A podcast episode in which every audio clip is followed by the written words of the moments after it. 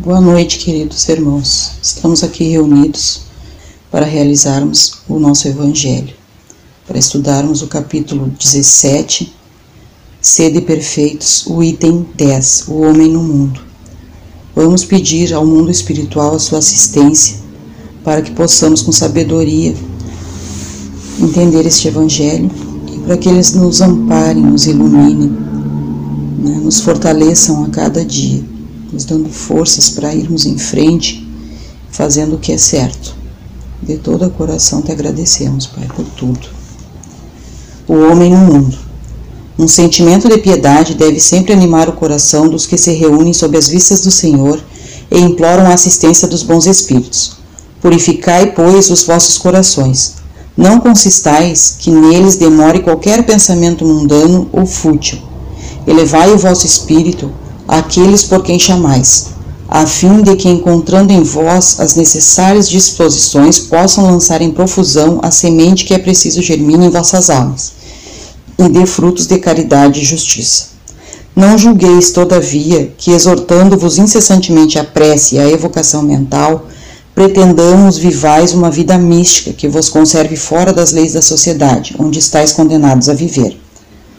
Não, vivei com os homens de, de vossa época, como devem viver os homens. Sacrificai as necessidades, mesmo as frivolidades do dia, mas sacrificai com um sentimento de pureza que a, que a possa santificar. Sois chamados a estar em contato com espíritos de naturezas diferentes, de caracteres opostos. Não choqueis a nenhum daqueles com quem estiverdes. Sede joviais, ditosos, mas seja a vossa jovialidade a que provém de uma consciência limpa, Seja a vossa ventura a do herdeiro do céu, que conta os dias que faltam para entrar na posse de sua herança.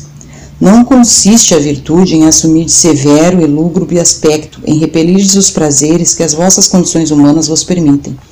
Basta reporteis todos os atos de vossa vida ao Criador, que vô-la deu. Basta que, quando começardes ou acabardes uma obra, eleveis o pensamento a esse Criador, e lhe peçais um arroubo de alma, ou a sua proteção para que obtenhais êxito, ou a sua bênção para ela. Se a concluístes em tudo o que fizerdes, remontai a fonte de todas as coisas, para que nenhuma de vossas ações deixe de ser purificada e santificada pela lembrança de Deus. A perfeição está toda, como disse o Cristo, na prática da caridade absoluta. Os deveres da caridade alcançam todas as posições sociais, desde o menor até o maior. Nenhuma caridade teria a praticar o homem que vivesse insulado. Unicamente no contato com seus semelhantes, nas lutas mais árduas, é que ele encontra ensejo de praticá-la. Aquele, pois, que isola, que se isola, priva-se voluntariamente do mais poderoso meio de aperfeiçoar-se, não tendo de pensar senão em si, sua vida é a de um egoísta. Não imagineis, portanto, que para viverdes em comunicação constante conosco, para viver sob as vistas do Senhor, seja preciso vos silicieis e cobrais de cinzas. Não, não. Ainda uma vez vos dizemos: ditosos sede segundo as necessidades da humanidade, mas que jamais na vossa felicidade entre um pensamento ou um ato que o possa ofender, ou fazer-se velho o semblante dos que vos amam e dirigem. Deus é amor, é, e aqueles que amam santamente, ele os abençoa um espírito protetor, Bordeaux, 1863. Bom, meus irmãos, o que podemos entender é que devemos, né, somos chamados sempre a nos manter em oração, a, intuir, a termos bons sentimentos, a estarmos dispostos, envolvidos em pensamentos bons, em energias salutares, para que através das nossas energias os espíritos de luz possam germinar sua semente, né, os seus frutos, para que possam plantar, para que mais tarde a gente possa colher. Né. Não podemos viver isolados, porque nos isolando seremos egoístas. Né. Temos que viver em sociedade sabendo o que é certo e o que é errado, agindo conforme as leis de Deus, ajudando aos irmãos menos esclarecidos, né, ajudando a todos que a que pudermos ajudar, que tivemos condições de ajudar. Todos nós temos, sejamos pequenos, sejamos grandes, Todos nós temos condições de ajudar. Quando a gente, quando nascemos, eu pelo menos quando nasci, quando aprendi um pouquinho da, da vida, tive pessoas maravilhosas no meu caminho que me ensinaram a ter fé em Deus, a amar o próximo, né, e a tentar ajudar sempre, assim com essa vontade de querer mudar o mundo. Né? E hoje, através dessa nossa religião, dessa nossa, desse nosso esclarecimento, desse nosso consolador, eu entendo que o mundo que a gente pode mudar primeiro é o da gente, é o próprio mundo. Né? Eu posso mudar o meu próprio mundo e através das mudanças que eu fizer nele, eu vou conseguir ajudar as pessoas que estão à minha volta. Né? Então a gente vai entendendo ao longo do tempo essas sementes que Deus vai plantando e que vão germinando em nós, nos nossos semelhantes, nas pessoas que nós convivemos e que tentamos ajudar de todo o coração, sem julgar, apenas ajudar, né? fazer as pessoas a mostrar um pouquinho do que a gente aprendeu até aqui. Dessa maneira a gente consegue esclarecer outras pessoas, mostrar o caminho correto.